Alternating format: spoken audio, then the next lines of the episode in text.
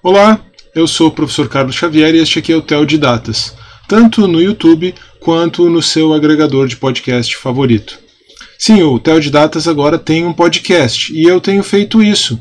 Tenho produzido conteúdo tanto para vídeos quanto para episódios de podcast, aproveitando o mesmo conteúdo, basicamente, para as duas coisas. Então, caso você esteja assistindo esse conteúdo aqui no YouTube, e se você tiver interesse de acompanhar o Tel de Dados também no formato de podcast, eu vou deixar o link para a página do Tel de Datas no Anchor aqui na descrição e a partir dali você pode também ir para o agregador que você preferir. Tudo bem? Mas para este vídeo, para este episódio, o assunto é a história do Ocidente através de lentes cristãs, ou a história ocidental através de lentes cristãs. O conteúdo que eu vou compartilhar com você aqui, na verdade, ele foi originalmente apresentado como uma palestra para o núcleo de Direito e Fé Cristã, o então núcleo de Direito e Fé Cristã da Associação Brasileira de Cristãos na Ciência, a ABC2, num evento que aconteceu em agosto de 2020. Recentemente, o grupo, agora com o nome ABC2 Direito, retomou as atividades e nesse ano de 2022 eu tive a honra de ser o primeiro palestrante no dia 31 de março, eu palestrei sobre lei natural e família. Aliás, eu estou fazendo a mesma coisa que eu estou preparando o conteúdo daquela palestra no formato de um vídeo, de um episódio de podcast, mas ele vai pro direito sem juridiquês. Aqui no Tel de Datas, eu estou compartilhando esse conteúdo que lá naquela palestra de 2020 para a BC2, eh, eu intitulei é, o impacto do cristianismo para a civilização ocidental. Mas revendo o conteúdo, então o que, que aconteceu? Eu acabei dando uma olhadinha naquele conteúdo de 2020, já que eu ia participar novamente de um evento do grupo de Direito e Fé Cristã da ABC2. Acabei dando uma olhadinha naquele conteúdo e pensei, hum, eu acho que isso aqui vale a pena ser transformado num vídeo, num episódio de podcast para o Teodidatas. A única diferença é que eu achei por bem alterar um pouco o, o título né, desse conteúdo, o título dessa palestra ou dessa aula, como você preferir, porque eu acho que reflete um pouquinho melhor a abordagem. Então vamos conversar sobre a história ocidental através de lentes cristãs. Começo com uma citação de Abraham Kuyper. Esquema político algum que não tenha sido fundamentado em uma concepção religiosa ou antirreligiosa específica jamais chegou a predominar. Importante essa ênfase do Kuyper. Uma concepção religiosa ou antirreligiosa, que na verdade também é uma concepção religiosa. A antirreligião é em si mesmo uma forma de religião, porque lida com as questões que são eminentemente do coração do ser humano, com as questões que são eminentemente religiosas, ainda que lide de outra forma, ainda que lide de maneira intencionalmente antagônica. Então, numa perspectiva existencial, se contrapondo à religião, se contrapondo ao transcendente, ou, de acordo com a nossa proposta aqui, se contrapondo ao Deus cristão, ao Deus que se revelou em Cristo Jesus, a esse Deus que, segundo afirmam os cristãos, é soberano sobre a história. Eu introduzo o nosso assunto com duas perguntas após essa citação do Kuyper. Como o mundo contemporâneo vê o cristianismo? Parece que essa concepção antirreligiosa, que em si mesmo também é uma concepção religiosa, é a concepção que predomina no mundo contemporâneo. Existe uma espécie de aversão à abordagem cristã impregnada na cultura ocidental contemporânea tem uma série de fatores históricos e filosóficos por trás disso, é claro, é, que é bastante paradoxal, inclusive, porque toda a formação da história, da cultura e da própria filosofia ocidental é feita em bases cristãs. Mas hoje parece que existe uma contraposição, um antagonismo implícito na visão que a sociedade ocidental tem da fé cristã. Por outro lado, como é possível ver o mundo e a história do mundo a partir do cristianismo? Então, até mesmo para entendermos por que há essa aversão implícita ao cristianismo na sociedade de hoje, como seria possível ver o mundo, propor uma leitura da história da própria humanidade a partir do cristianismo. É claro que isso pressupõe também compreender o impacto do cristianismo para a civilização ocidental, como é, foi o título original desse conteúdo aqui lá, lá para a BC2. Essa abordagem, então, é uma abordagem que vai ser bem transversal. Obviamente, ela também vai ser bastante abrangente. Eu não vou poder aprofundar muitas coisas porque o conteúdo é bastante amplo, mas é uma abordagem transversal que vai englobar teologia, história, filosofia e filosofia do direito, que é, afinal de contas, a minha área de formação original. O esboço dessa nossa conversa é o seguinte: primeiro, vamos questionar o que é o cristianismo e buscar uma definição de cristianismo.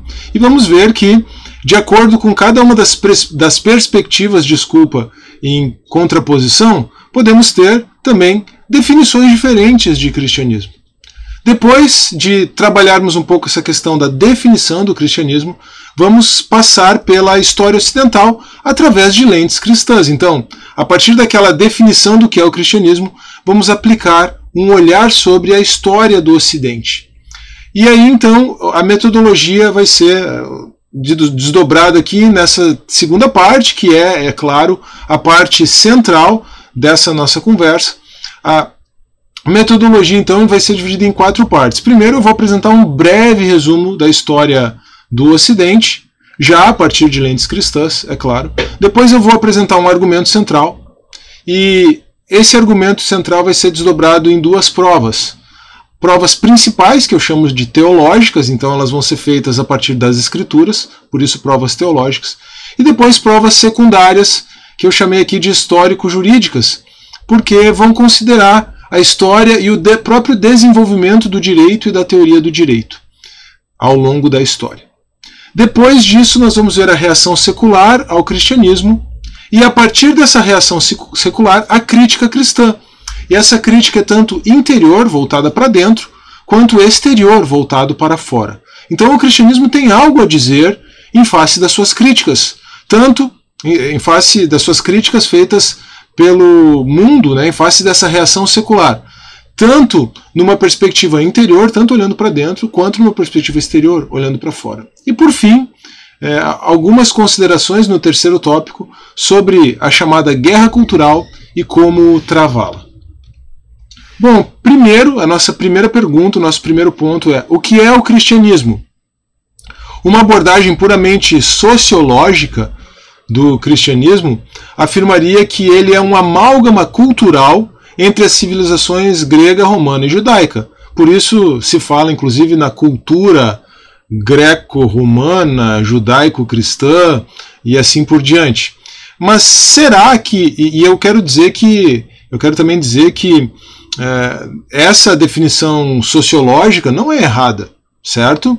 Mas o mundo secular, né, a academia, é, se limita muitas vezes a considerar o cristianismo assim, apenas dessa forma, como um amálgama entre a cultura das civilizações grega, romana e judaica. Mas será que o cristianismo é só isso? Para um cristão, não. Para o cristão, e aí entra um componente importante aqui, é, a ideia de fé. Então nós poderíamos até mesmo traçar uma distinção entre cristianismo e fé cristã. É, o cristianismo com esse aspecto cultural, alguns gostam de usar a expressão cristandade né, com esse sentido, o cristianismo ou a cristandade com esse sentido cultural, nesse aspecto cultural, e a fé cristã realmente como aquele conteúdo que é relacional, mas também que é proposicional. Então, poderíamos pensar no cristianismo como uma fé cuja fonte e objeto, o alfa e o ômega, a fonte, o início e o objeto, o fim. O alfa e o ômega é proposicional e relacionalmente Jesus Cristo, o ponto culminante do processo de autorrevelação de Deus na história. O cristão pressupõe que Deus se revelou. E ele pressupõe isso porque essa revelação está escrita e essa revelação é acessível por meio das escrituras, mas essa, relação, essa revelação, desculpa, também se torna pessoal numa relação que é estabelecida com o ser humano a partir da iniciativa do próprio Deus. E essa iniciativa encontra o seu ponto culminante, a iniciativa de Deus se revelar na história, encontra o seu ponto culminante, o seu ápice, a sua expressão máxima em Jesus Cristo. E a partir de Jesus Cristo, então, é possível que o ser humano estabeleça uma relação com Deus. Uma relação plena. Vim para que tenham vida e vida em abundância, Jesus fala no Evangelho de João, capítulo 10, verso 10. Mas essa fé, então, que diz respeito a uma relação, ela tem a sua fonte e o seu objeto em Cristo. Cristo é a fonte, é o autor da salvação e também é o objeto, é para quem dirigimos a nossa fé nesse sentido de relacionamento. Então, num sentido relacional, nós podemos definir a fé cristã, mas também nós podemos definir a fé cristã num sentido proposicional. A fé cristã não é apenas existencial. A fé cristã não é apenas um relacionamento em Cristo. A fé cristã também pode ser enunciada na forma de proposições, na forma de afirmações, no formato de afirmações. E essas afirmações que enunciam a fé cristã, aqui nós estamos no campo e no objeto da teologia, elas também giram em torno de Cristo, como esse ponto culminante, como essa fonte e esse objeto. Isso aqui é muito importante. Do contrário, não seria teologia cristã, aquilo que a gente faz quando analisa as proposições relativas à fé cristã. Então, como eu já mencionei, antevendo essa distinção, nós poderíamos pensar numa espécie de distinção entre cristianismo, cristandade, como alguns gostam de mencionar, já falei sobre isso, cristianismo e cristandade de um lado, com esse aspecto mais cultural, e fé cristã com esse sentido mais relacional, ou com esse sentido relacional, mas também com esse sentido proposicional, né, no, no sentido de um comprometimento com aquelas proposições centrais. A fé, num sentido de comprometimento com o que se identifica como ortodoxia cristã, com a doutrina cristã tradicional. Então, a partir dessa definição de o que é o cristianismo, obviamente eu fico com a segunda definição. Eu não, veja, se nós pensarmos em termos de camadas, eu não descarto a primeira. Então, para uh, dialogar com o mundo, com o mundo secular, eu posso assumir a primeira proposição e dialogar, né, fazer uma boa apologética a partir da cultura cristã. Mas é, nenhuma apologética, nenhuma defesa da fé seria completa sem a segunda camada, que é a compreensão de que o conteúdo e o objeto da fé, a fonte e o objeto da fé, melhor dizendo, é o próprio Cristo. E isso é a essência do cristianismo. Um cristianismo longe de Cristo não é cristianismo em absoluto. E talvez aqui você já comece a entender de onde vem todas as críticas que foram sendo construídas ao longo da história, dirigidas ao próprio cristianismo, dirigidas a esse cristianismo sem Cristo, quem sabe.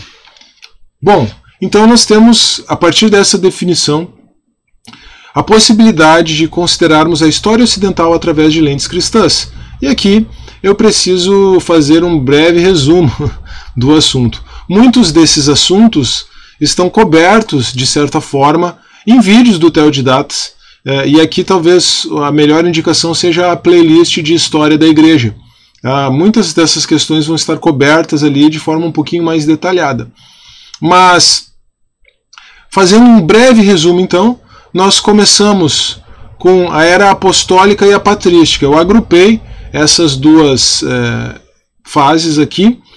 Obviamente, teríamos toda a antiguidade clássica antes do cristianismo, mas é, aqui nós, além de colocarmos lentes é, eminentemente cristãs, nós também fizemos esse recorte a partir do início da fé cristã com a era apostólica, dos séculos primeiros até o fim do século do século I até o fim do século IV depois de, escrito, depois de Cristo, desculpa. Então, o que nós temos nesse primeiro momento é a perseguição da igreja, primeiro pelos judeus, depois pelos romanos, e num determinado momento, a partir da, do século ter, do século IV, desculpa, dos anos 300, mais especificamente começando ali em 313 com Constantino, a igreja cristã passa a é, experimentar uma hegemonia religiosa no âmbito do Império Romano. É óbvio que essa própria hegemonia não foi assim tão hegemônica e houve períodos de altos e baixos, como por exemplo é, a, o, a, o coroamento de um imperador pagão depois, algum tempo depois do próprio Constantino, Juliano, o apóstata. Então, não foi um período tranquilo, apesar de nós podermos afirmar uma hegemonia é, de forma mais ampla. Depois nós temos a Idade Média, dos séculos 5 até o século 15 depois de Cristo, como um período é, de hegemonia cristã, tanto do ponto de vista político quanto do ponto de vista intelectual, isso também é uma, é, é uma aproximação bastante grosseira, certo? Porque, especialmente no período da baixa Idade Média, uh, desculpa, da alta Idade Média, o começo da Idade Média, a primeira metade da Idade Média, a situação não é tão tranquila no âmbito do Ocidente para que se possa afirmar essa é, hegemonia do cristianismo, mas a fé cristã vai se consolidando entre aqueles povos, vai havendo uma consolidação política da igreja e vai havendo uma consolidação também intelectual. Por isso que a Idade Média pode ser vista como uma história peculiar do cristianismo. É muito difícil estudar a Idade Média sem estudar a história da igreja, a, a consideração dessas duas coisas e também a consideração da filosofia medieval sem considerar a, a, filosofia cristã e a própria teologia cristã. Essas duas coisas estão bastante unidas na análise da história e da filosofia. A Idade Moderna, que eu coloco aqui do século XVI até o século XVIII, pode ser compreendida como um tempo de conflitos internos no cristianismo, a partir da reforma protestante eh, e a partir então dessa quebra da hegemonia do catolicismo romano, os conflitos internos surgem dentro do protestantismo também, então vai ser um período marcado por guerras religiosas dentro do próprio cristianismo. Então, conflitos internos no cristianismo são o que marcam, a partir de lentes cristãs, é, a história do Ocidente nessa chamada Idade Moderna, até a Revolução Francesa, como esse marco do fim da Idade Moderna. É importante também é, destacar que, é, claro que tem muita coisa acontecendo em paralelo na Idade Moderna, certo? Mas essas coisas que estão acontecendo, elas estão diretamente relacionadas à hegemonia que a fé cristã teve durante a Idade Média já, já começa a haver reações dentro do próprio cristianismo e né, numa perspectiva externa ao cristianismo.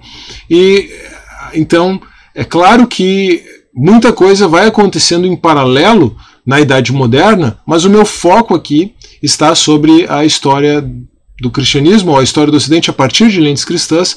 Então, é interessante nós enfocarmos esses conflitos internos no cristianismo, porque esses conflitos internos também ajudam a explicar muita coisa que acontece depois.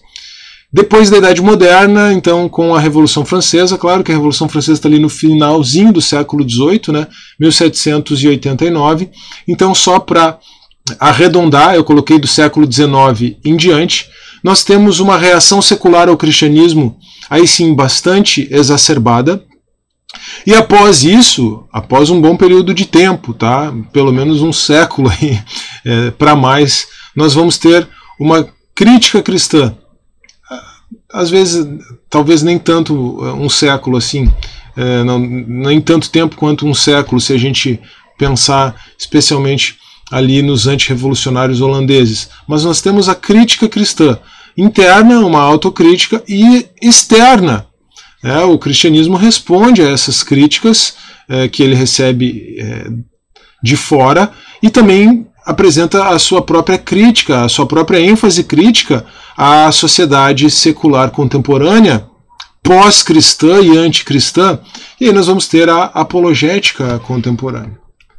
Bom, o argumento central, depois de toda essa pequena e breve exposição histórica, o meu argumento central, e aí eu vou retomar com aspectos teológicos primeiro e depois com aspectos é, históricos e, e até mesmo da história do direito, então eu vou retomar, mas aí não mais nessa linha é, do tempo, li, nessa abordagem linear, como eu tentei propor naquele esboço, naquele resumo anterior, o meu argumento central é que não há nada no mundo que não tenha passado pelo cristianismo.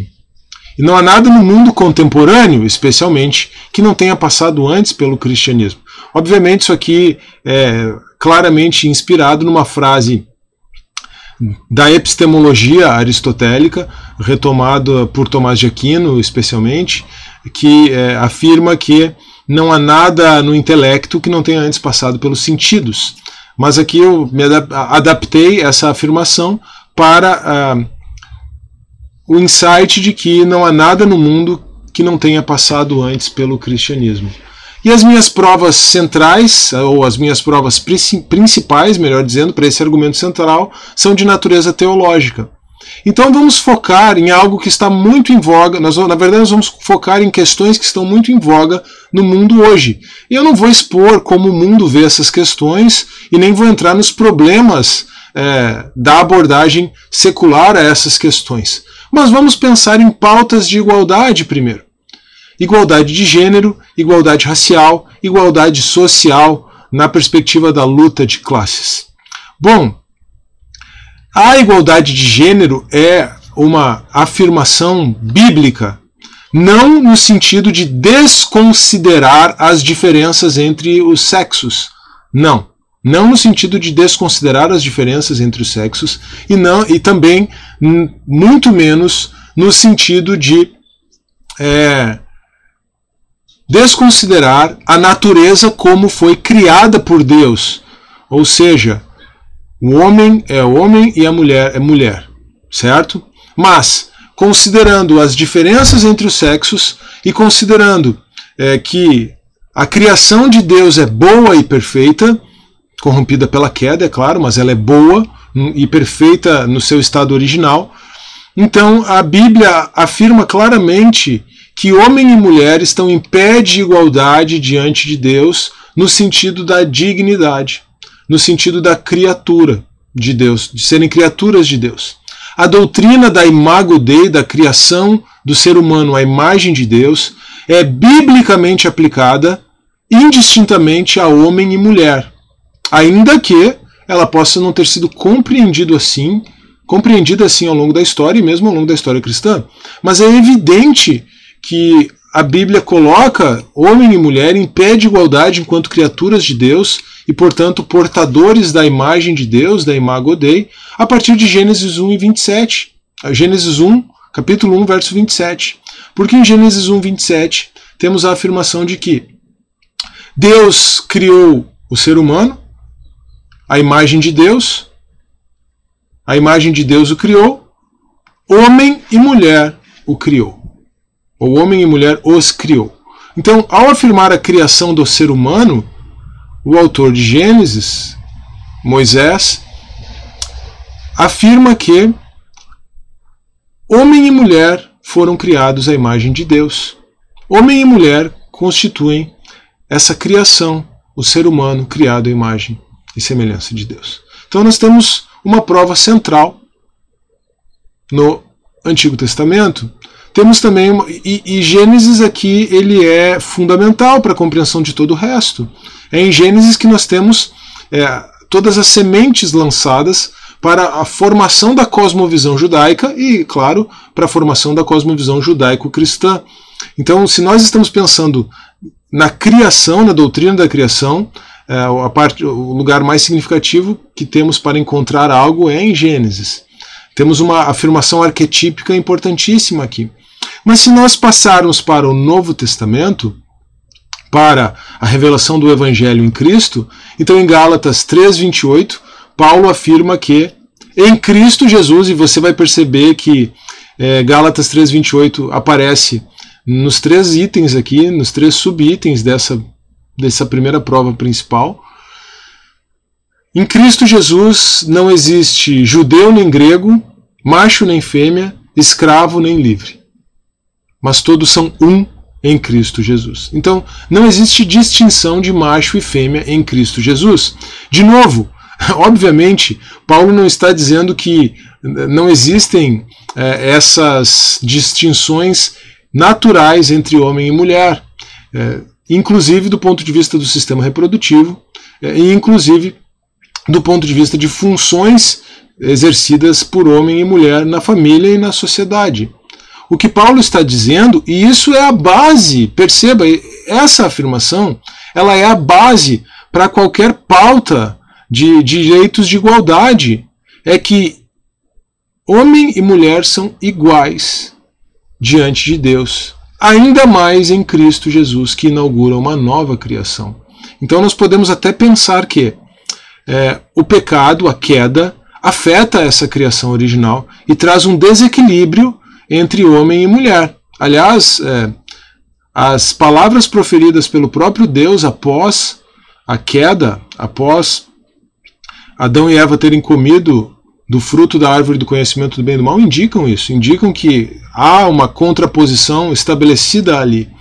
Mas em Cristo Jesus, a nova criação, então, reabilita homem e mulher a essa sua igual dignidade diante de Deus. O mesmo vale para questões étnicas, então, para qualquer pauta de igualdade racial.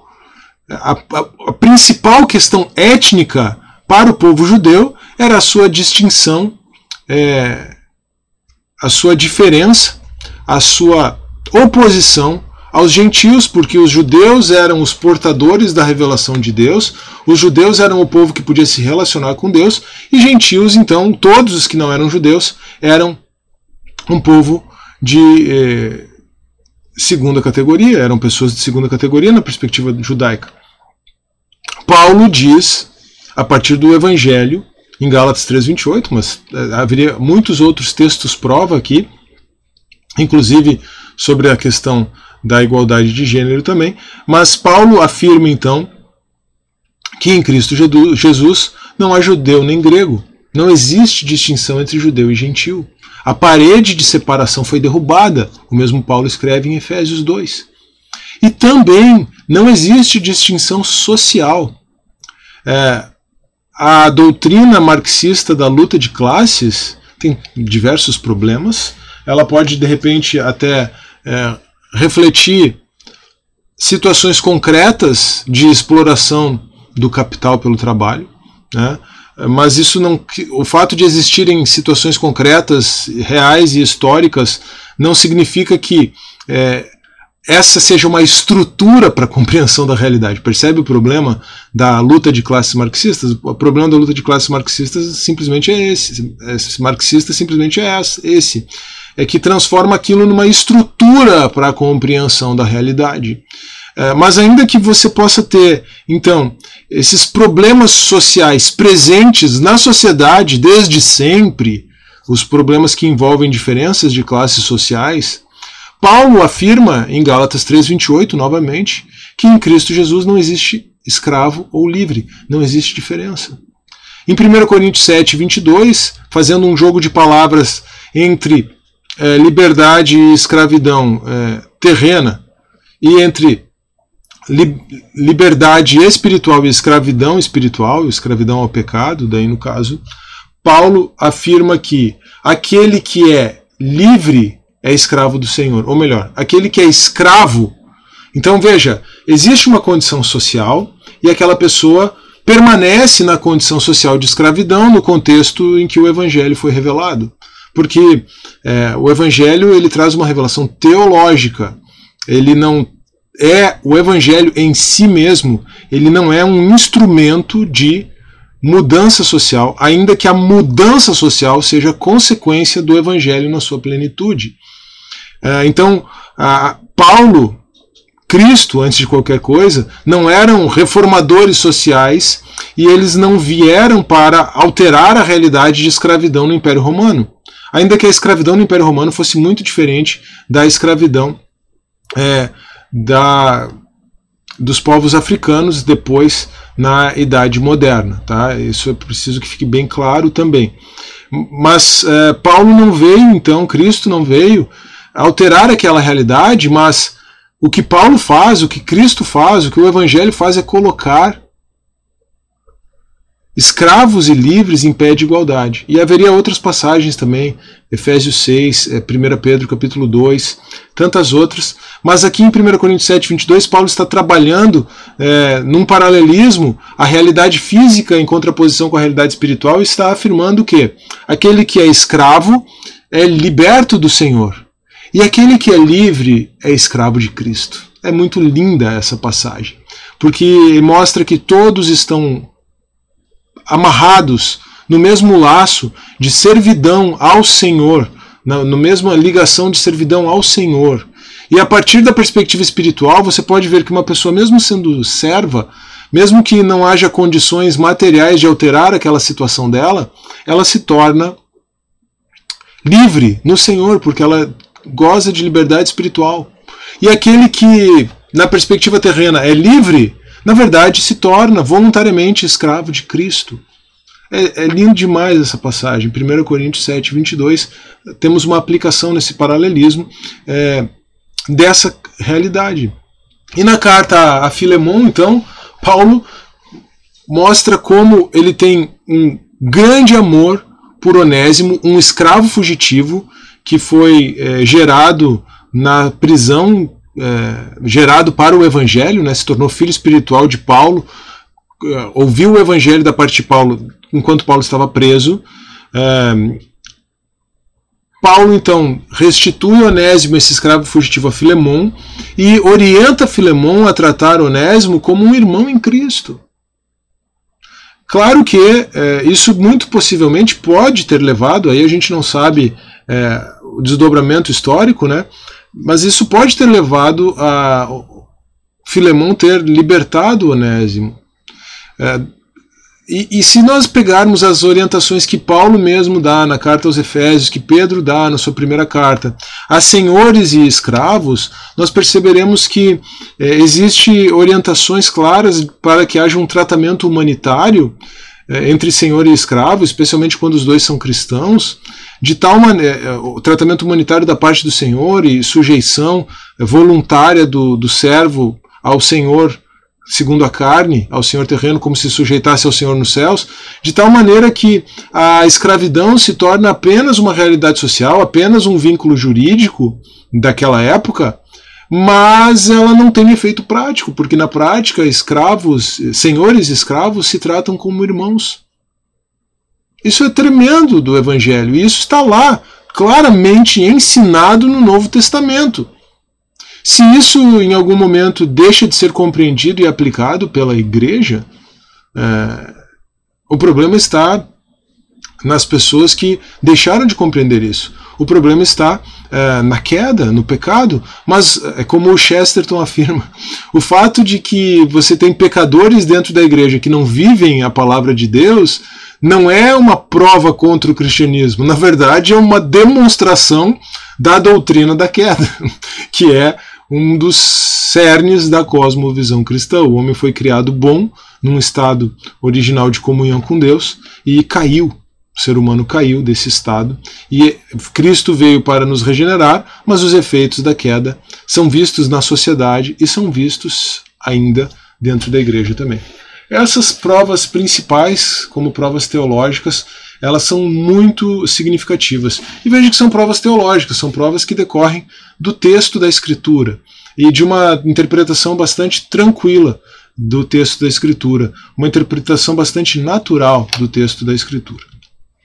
Bom, aqui comprovando com uma perspectiva histórica e uma análise histórica, eh, nós temos eh, esse trecho do Tom Wright eh, no livro Paulo, uma biografia. E o Tom Wright escreve o seguinte: no Antigo Oriente Próximo, a ideia de uma única comunidade atravessando barreiras tradicionais de cultura, gênero, etnia e grupo social era algo que nunca se ouvira.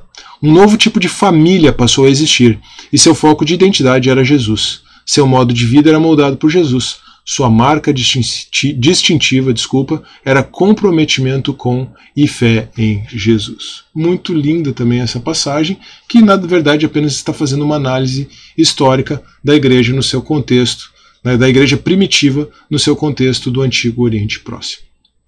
Depois, nós temos ainda provas teológicas, mas é, aqui não seria ponto A, né? aqui seria ponto B. Foi um erro aqui de digitação. A base ética para um sistema de direitos humanos também é encontrada no cristianismo, certo? No princípio do amor, Mateus 22, 39, amar a Deus acima de todas as coisas, mas também amar ao seu próximo como a si mesmo, e na regra de ouro, trate os outros como você gostaria de ser tratado, Mateus 7, 12. Nós temos um aspecto negativo da regra de ouro, não trate os outros como você não gostaria de ser tratado, que alguns chamam de regra de prata, alguns até chamam de regra de cobre, e nós temos o aspecto positivo, trate os outros como você gostaria de ser tratado. A rigor, do ponto de vista da história e do ponto de vista do desenvolvimento da própria filosofia do direito, essa é a única base ética para um sistema de direitos humanos. Mas eu não vou é, gastar muito tempo mais aqui, vou fazer apenas essas indicações. Isso é assunto para ser é, trabalhado com mais calma em outros conteúdos, talvez aqui, talvez para o direito sem juridiquês. Faço apenas a, indicação aqui e deixo é, como referência um livro, o livro de Filosofia do Direito do professor Luiz Fernando Barzotto. Se você quiser aprofundar isso, eu acho que essa é a melhor obra disponível em língua portuguesa hoje. É, o impacto que nós temos aí é, da própria teologia e da fé cristã do ponto de vista histórico, da filosofia cristã, para a construção de um sistema de direitos, para a construção do próprio sistema de pensamento jurídico, do próprio direito ocidental, mas em especial para um sistema de direitos humanos. Depois nós temos provas secundárias, e aqui é, a ênfase histórico-jurídica já começou a aparecer, agora ela se torna mais evidente. A própria legitimação e a fundamentação do direito positivo ela é feita a partir de, de uma perspectiva cristã. É, é o cristianismo que fornece as bases para que se pense e que se fundamente a ideia de um direito positivo. Tá?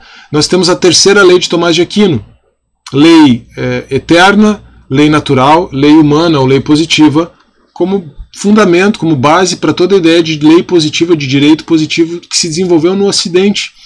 Tá? É, tem um vídeo no Direito Sem Juridiquês sobre isso, mas eu vou gravar um vídeo em breve sobre as quatro leis de Tomás de Aquino.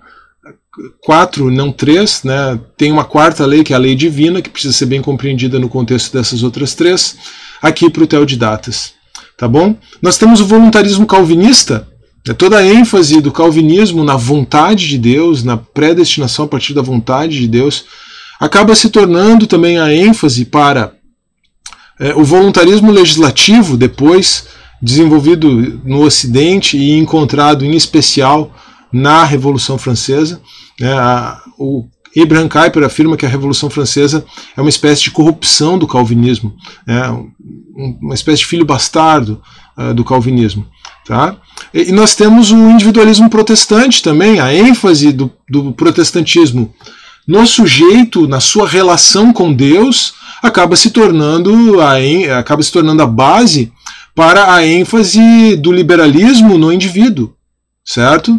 É, como quer que você aprecie, como quer que você visualize isso de forma positiva ou negativa aqui, católicos romanos têm bastante material aqui para argumentar contra o protestantismo, mas essa não é a minha ênfase, essa é só, o meu objetivo aqui é só mostrar que nós temos alguns estágios aqui que são tipicamente cristãos é, no desenvolvimento da cultura, da própria cultura jurídica do Ocidente. Tá? Mas o que acontece é que, transformando o voluntarismo teísta, calvinista, num voluntarismo naturalista, legislativo, como fez a modernidade ocidental, transformando o individualismo no sentido da, da no sentido original, né, de é, relacionamento com Deus do sujeito, o sacerdócio de todos os santos, transformando o individualismo protestante num individualismo na perspectiva puramente político, política, ética. O positivismo, ele na perspectiva secular, ele se transforma num projeto suicida, certo? Ele tanto é um projeto suicida na perspectiva da contradição performativa, porque o positivismo em si não tem base para se sustentar, quanto ele é suicida do ponto de vista da sua nocividade para a, a humanidade. E aí entra o argumento moral. É, aqui, os efeitos do positivismo no século XX, basta que você pense aí nas duas grandes guerras e na Segunda Guerra em especial, os efeitos do positivismo no século XX fornecem toda a base necessária para o argumento moral. Se Deus existe, desculpa, se Deus não existe, valores morais objetivos não existem. É, e o positivismo afirma isso. A base do positivismo é a, o relativismo cultural, a ausência de valores morais. Mas se valores morais objetivos não existem, desculpa, mas é, se, valor, se, valores morais objetivos não existem, isso continuando no argumento, então qualquer atrocidade humanitária não pode ser considerada equivocada. Não existe base para uh, você desautorizar, para você invalidar, para você deslegitimar, para você considerar equivocada qualquer tipo de atrocidade humanitária sem a existência de valores morais objetivos. Então, se o primeiro argumento era que na inexistência de Deus, valores morais objetivos não existem. E agora nós acabamos de negar o consequente. Não, valores morais objetivos existem. Então, nós necessariamente negamos o antecedente. Logo, Deus existe. Isso é um argumento do tipo modus tollens, é, em lógica proposicional. Mas o que é importante só você perceber é que é o o, positivismo como um, como um projeto suicida, tanto do ponto de vista intelectual, lógico mesmo, por causa da contradição performática, quanto em razão da, dos problemas eh, humanitários, da, da, da, legitimação de crises humanitárias terríveis que vem eh, na esteira do positivismo, é que nós podemos considerar o positivismo como esse projeto suicida.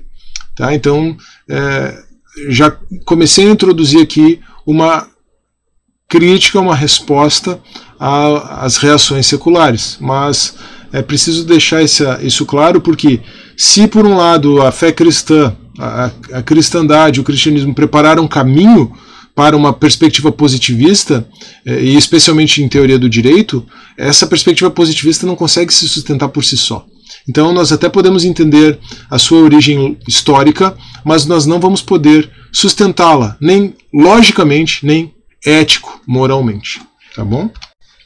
Depois nós temos é, direitos de liberdade e tolerância, Hugo Gross e John Locke são grandes nomes nesse sentido, mas até mesmo Tomás de Aquino falava em tolerância religiosa. Já existe um vídeo no Teodidatas sobre isso. Nós temos o histórico do assistencialismo cristão, muito antes de se pensar num estado de bem-estar social. A igreja sempre ajudou os pobres e os necessitados. Né? É, isso não precisaria, eu não precisaria nem demonstrar aqui, porque isso é algo que é um ponto comum, um ponto tranquilo, melhor dizendo, na história. Né? E nós temos também o próprio abolicionismo.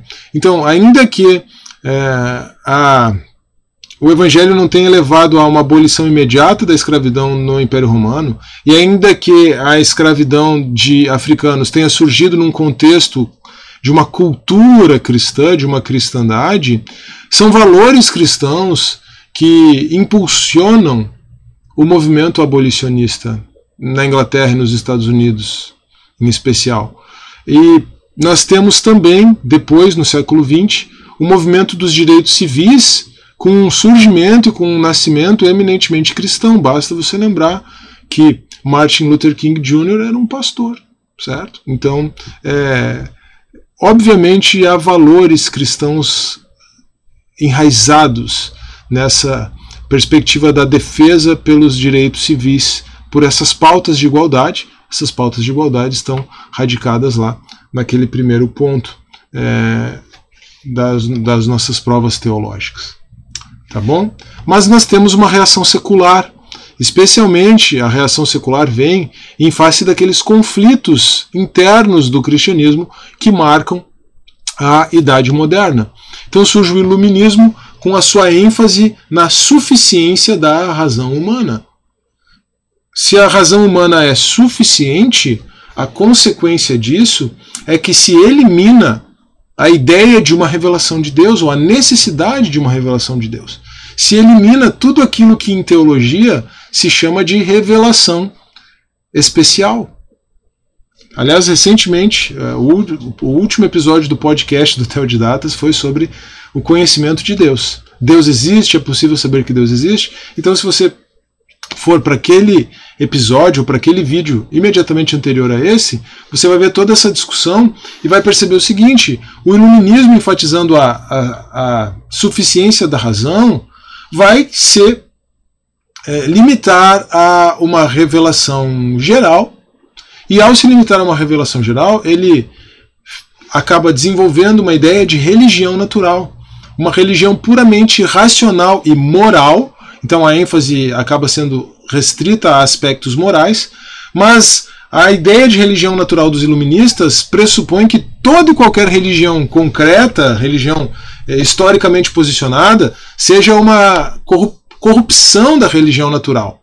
Religião natural é essa que os iluministas então descobriram ou redescobriram e agora passam a propor. E ligada a essa ideia de religião natural, surge uma ideia de religião civil proposta por Jean-Jacques Rousseau. Né? Essa religião civil ela acaba centrando seus elementos no Estado. Ela é uma religião que prega a tolerância, menos contra os intolerantes. E aí o Rousseau tem em vista exatamente o cristão, os cristãos. Tá? O Rousseau tem em vista exatamente os cristãos.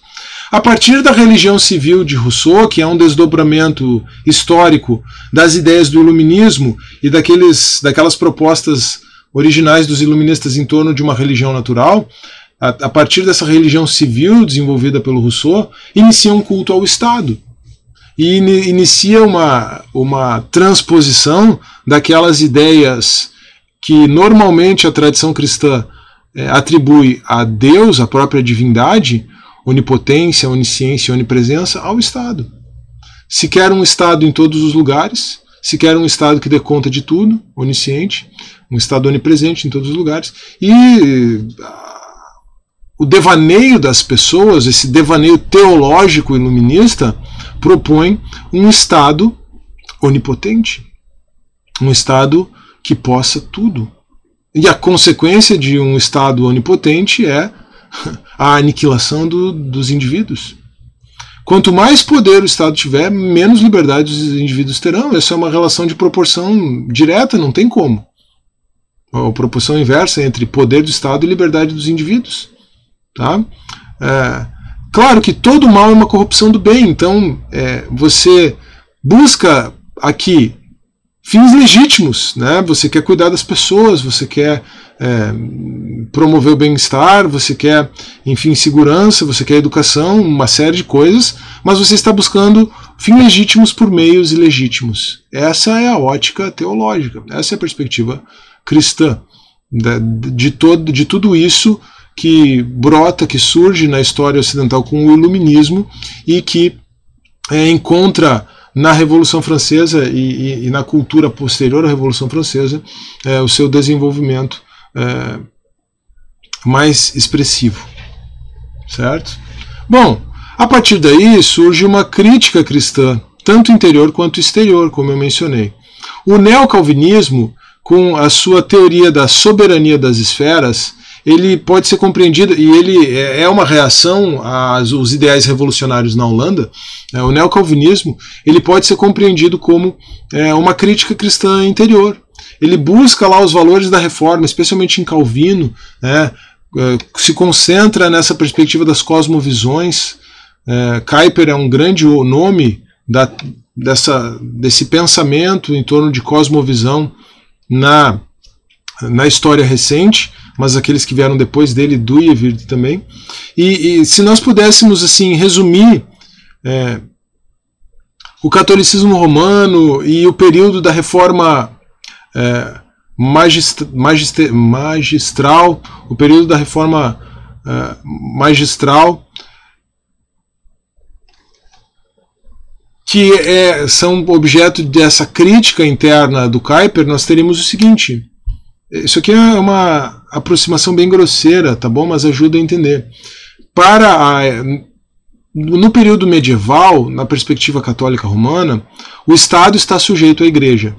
A questão é bem mais complexa do que essa, tá? Mas só para resumir de uma forma simples de entender. A, o catolicismo romano, especialmente na sua vertente medieval, propunha uma sujeição do Estado à Igreja. Já o protestantismo, ele, para resolver os problemas de teoria política e, e, e, os problemas sociais mesmo da época, e até mesmo para conseguir se sustentar contra, é, diante do catolicismo romano, ele propôs uma espécie de sujeição da Igreja ao Estado, tá? dando muitos poderes, conferindo poderes excessivos ao magistrado secular, especialmente é, na, na, vertente luterana da reforma. Tá? É, então, Kuyper, com a sua teoria de soberania das esferas, vai advogar de forma muito clara uma separação entre Estado e Igreja, embora o embrião disso já esteja na própria tradição calvinista, se não tanto com Calvino, mas especialmente é, num calvinista holandês posterior chamado Althusius. Tá? E aí nós vamos ter também, é, além dessa crítica interior, que eu resumi no neocalvinismo, é, aliás, eu estou devendo já uma biografia do Kuiper aqui no Teodidatas, eu pretendo me organizar para fazer isso em breve, um vídeo sobre isso. É, nós temos também a apologética cultural, que surge ali é, a partir de homens como C.S. Lewis, como Francis Schaeffer, hoje um grande nome dessa compreensão de que a visão secular não agrega sentido à realidade, a visão secular nos mergulha, na verdade, num vazio do existencialismo contemporâneo, né, no, no, numa espécie de náusea existencialista. Um grande nome que trabalha também essas questões de apologética cultural, embora ele não seja é, exclusivamente dessa área, é o Alistair McGrath. Tá?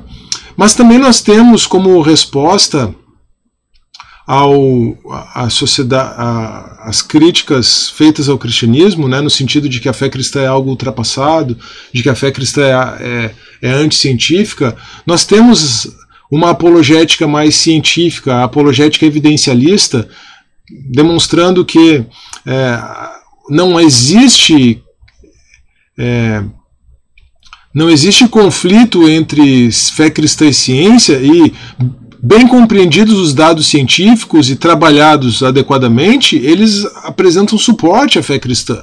Né?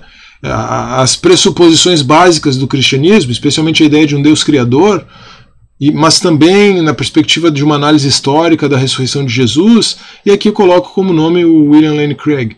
Né? Mas há também uma apologética pressuposicionalista, pressuposicionalista, pressuposi, é, tá certo, é muita sílaba, pressuposicionalista, é, cujo nome é, central aqui, a principal nome que eu coloquei contemporaneamente, é o Alvin Plantinga e a sua epistemologia reformada, demonstrando que é, a fé cristã ela está em perfeita consonância com o funcionamento intelectual do ser humano. Não há nada no funcionamento da mente humana, do, do, do da, da formação do conhecimento humano, que contraria a fé cristã.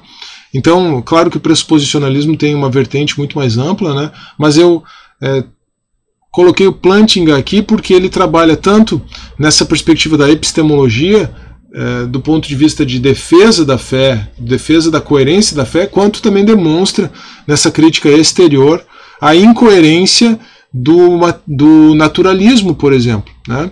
É, o, um naturalismo evolucionista é, é autocontraditório, ele se autorrefuta, né? É, de acordo com a visão do Plantinga. Então nós temos aí uma resposta muito robusta, tanto na perspectiva de teoria política, quanto na perspectiva da cultura, quanto na perspectiva de trabalhar com as evidências, quanto na perspectiva de trabalhar com a teoria do conhecimento. Né? Basicamente aqui. É, poderia colocar, em vez de apologética pressuposicionalista, uma apologética epistemológica, mas o Plantinga trabalha a partir dos pressupostos de que Deus existe, que se revelou, né, por isso pressuposicionalista, é, diferente do Craig, que procura demonstrar a partir dos dados que a crença cristã é a melhor explicação. É, então, é, nós temos uma resposta muito ampla, muito, muito concreta, muito é, sólida para as críticas que o cristianismo enfrenta da modernidade. A nós cristãos é, incumbe a tarefa de conhecer essas coisas, certo? E, e não é, abaixar a cabeça, não colocar o rabo entre as pernas, usando uma metáfora um pouco mais, é, mais até um pouco ofensiva, é, diante das críticas que estão impregnadas na cultura é, que nos circunda. Não há bons argumentos, há sólidos argumentos para a defesa da fé cristã, porque afinal de contas, se a fé cristã é a verdade, isso é Tomás de Aquino, nada que se levante contra ela pode se sustentar de forma coerente, certo? Então você precisa você vai encontrar falhas no próprio argumento apresentado contra a fé cristã e você vai demonstrar, você vai conseguir demonstrar a partir de uma cosmovisão cristã como as coisas fazem mais sentido a partir é, da visão cristã de mundo. Bom, é, como último tópico aqui, como último ponto, pequenas considerações sobre como travar a guerra cultural, especialmente porque nós temos é, hoje em dia uma contraposição aí muito forte entre conservadorismo e progressismo. Né? O progressismo representando essa visão iluminista da sociedade contemporânea e o conservadorismo, de forma ampla, podendo ser compreendido como uma representação da, da reação cristã, da visão cristã. Mas a partir da ideia da própria lógica de um conservadorismo, eu queria fazer um exercício aqui e pensar como um conservador da sociedade romana, da era da igreja primitiva, da patrística, da era apostólica, da patrística, ou um judeu conservador, iria compreender a fé cristã talvez não exatamente conservador, claro, isso aqui está sendo totalmente anacrônico, né? Mas se nós pensarmos em conservadorismo apenas como manutenção do status quo, apenas como um reacionarismo, seria evidente que a novidade proposta pelos cristãos deveria ser rejeitada. Aliás, foi por isso que eles foram perseguidos, inclusive, certo? Então, numa perspectiva mais correta, do termo conservadorismo, né, nós precisamos entender que uh, os próprios valores, aquilo que havia de bom nos valores da cultura judaica, da cultura romana, da cultura grega, eles foram ressignificados pela fé cristã. Então, uh, aqui eu comecei a trabalhar muito essa expressão ressignificação a partir da abordagem que o Alistair McGrath faz à teologia da cruz. A cruz de Cristo ressignifica tudo. Isso tem uma perspectiva existencial muito profunda, diz respeito à, à sua fé individual, mas ela também ressignifica a sociedade, ela ressignifica a cultura. Então, nós podemos dizer que a cruz de Cristo operou uma ressignificação da cultura judaica, da cultura grega e da cultura romana. Claro que essa ligação do cristianismo com o judaísmo é mais evidente num primeiro momento. Mas a cruz de Cristo ela opera essa ressignificação, até porque ela tem que unir judeus e gentios. É, então, mas essa ressignificação ela, é, ela também é compreendida dentro do âmbito do que se entende como conservadorismo hoje. Porque o conservadorismo propõe mudanças, sim, mas a partir da própria dinâmica da sociedade e não mudanças abruptas. O conservadorismo é anti revolucionarismo, certo? Mas se a cultura cristã, então, se a, se a cruz de Cristo, melhor dizendo, promove uma ressignificação da cultura judaica, da cultura romana, da cultura grega, e a partir daí nós podemos começar a falar numa cultura cristã, sabendo que cultura cristã e fé cristã não necessariamente caminham junto. Né? Pode haver uma diferença como proposto aqui entre fé cristã e cristianismo ou cristandade, mas a partir dessa ressignificação da cultura judaica, da cultura greco-romana, surge uma cultura cristã.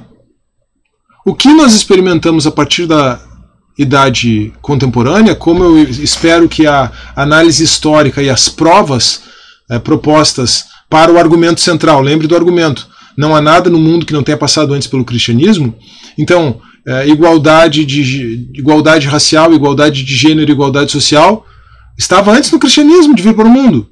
O mundo dessignificou. Isso aqui foi um neologismo que eu inventei, acho que essa palavra não existe, mas se existe eu não inventei, tá bom.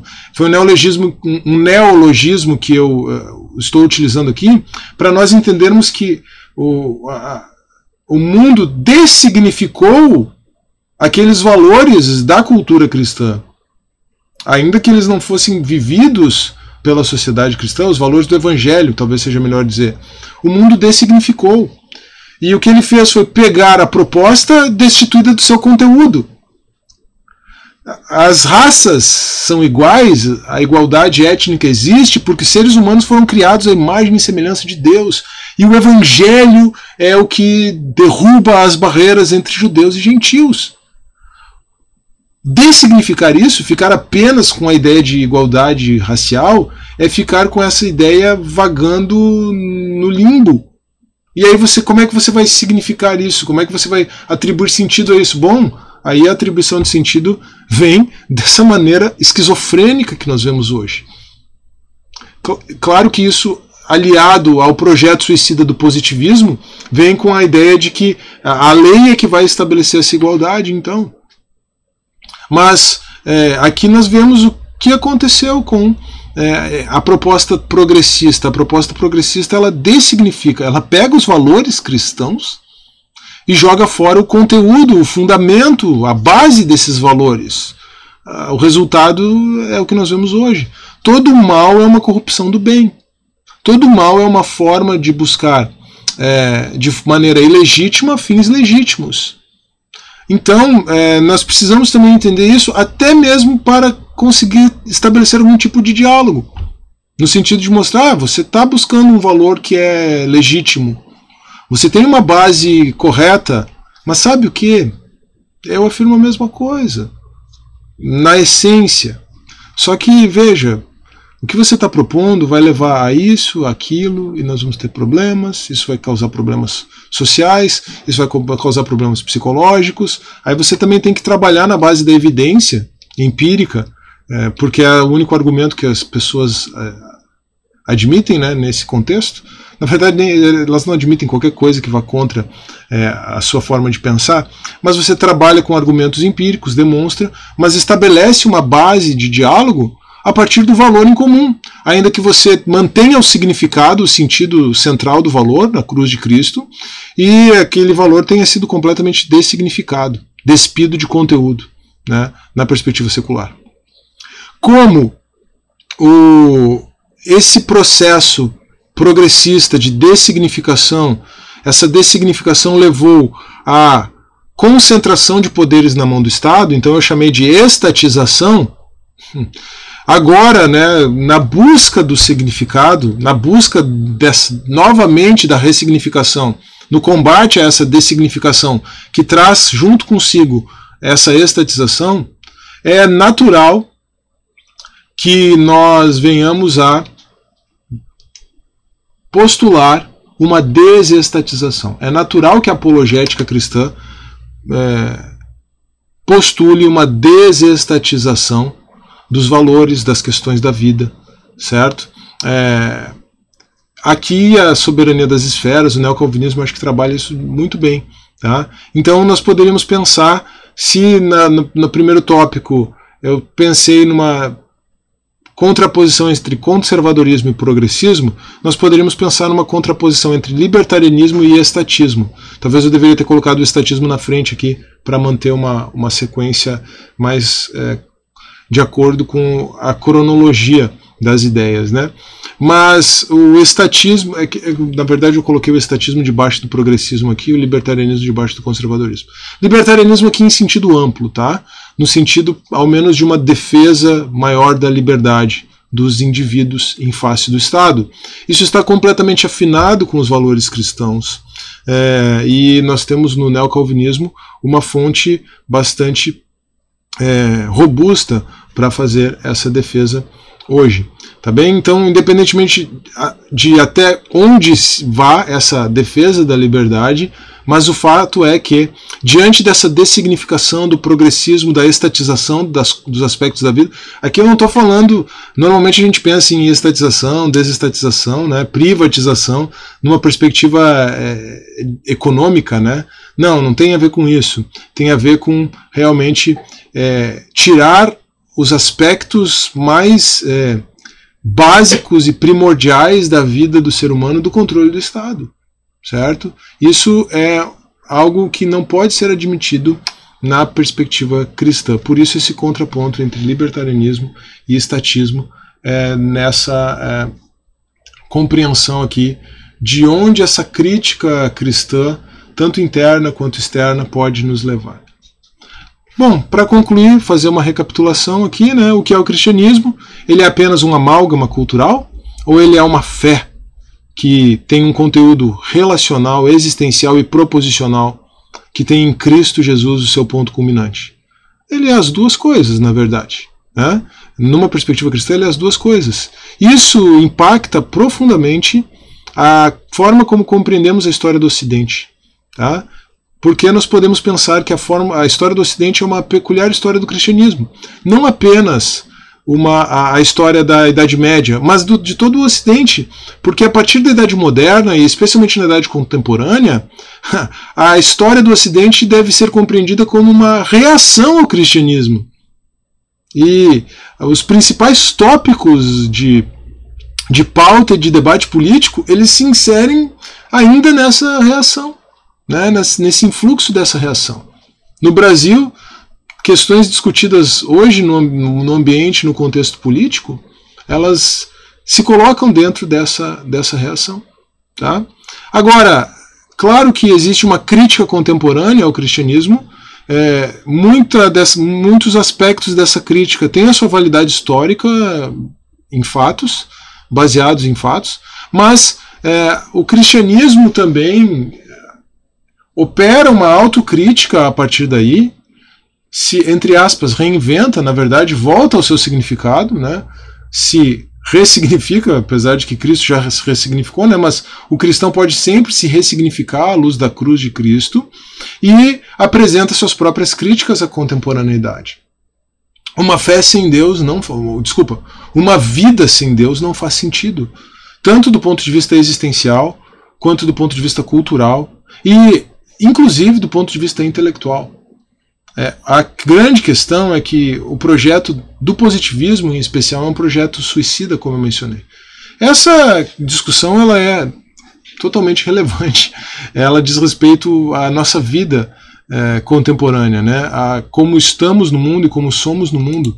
Por isso é importante que todo cristão tenha ao menos noções é, desses assuntos, ao menos uma noção introdutória de apologética e, em especial, essas questões que relacionam a apologética cultural talvez seja é, ainda mais importante do que outras, outros aspectos e outros âmbitos da apologética. É, de toda forma, essa defesa da fé tem que ser feita como Pedro ensinou na sua primeira carta, no capítulo 3, versos 15 e 16. Nós temos sim que estar sempre prontos para fazer uma apologia, uma defesa. A palavra no original é apologia em grego. Para fazer uma apologia, para dar as razões, uma apologia da razão. A razão, essa a palavra razão no grego é logos, lá em 1 Pedro 3,15, o que é muito interessante, mas nós temos que estar sempre prontos para fazer a apologia, para dar a razão da para fazer a apologia, desculpa, né, ou para defender a razão da esperança que é em nós. A razão da esperança que é em nós. Fazer essa apologia, essa defesa da razão da esperança que é em nós, mas devemos fazer isso, diz o verso 16, com mansidão e temor, ou como o Alistair McGrath gosta de traduzir, com gentileza e respeito. Esse é o grande desafio também. Não basta apenas conhecer esses assuntos, mas ser dominado pelo Espírito Santo de Deus, ser controlado pelo Espírito Santo de Deus para fazer essa apologética. Esse é um dos grandes desafios que os cristãos têm. Mas é claro que conhecer proposicionalmente esse conteúdo é importante. Eu espero que você tenha gostado desse conteúdo. Eu agradeço você pela sua atenção. Eu peço que você, se estiver assistindo no YouTube, não se esqueça de deixar o seu like no vídeo, de compartilhar o vídeo, de deixar um comentário de se inscrever no canal, caso você não seja inscrito. E se você estiver acompanhando, ou ainda no YouTube, né? Você pode passar a seguir o, o Theo de Datas também no formato de podcast, no link que está na descrição. E se você está acompanhando em podcast também, curta, compartilhe né? siga o, o canal do Theo de Datas como um podcast também. Tá? Muito obrigado pela sua atenção mais uma vez. Que Deus abençoe você ricamente e até a próxima.